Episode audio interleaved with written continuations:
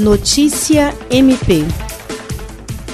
O Ministério Público do Estado do Acre, por intermédio da Promotoria Especializada de Defesa da Saúde, promoveu uma reunião via videoconferência com proprietários de bares e restaurantes de Rio Branco para discutir o cumprimento dos protocolos sanitários em vigor e a possível adoção de medidas que evitem o fechamento dos estabelecimentos caso a capital regrida para a faixa laranja na classificação de risco da Covid-19. O promotor de justiça Glaucio Ney Shiroma Oshiro esteve à frente do encontro, que também contou com a participação de outros integrantes do Comitê Estadual de Acompanhamento Especial da Covid-19, além de representantes do Ministério da Saúde, Vigilância Sanitária Municipal e Secretaria Estadual de Segurança Pública. O promotor expôs o receio do MPAC e do comitê sobre o aumento de casos que vem ocorrendo de forma sustentada e disse que é necessário alinhar ações com a classe empresarial o quanto antes, evitando o agravamento da situação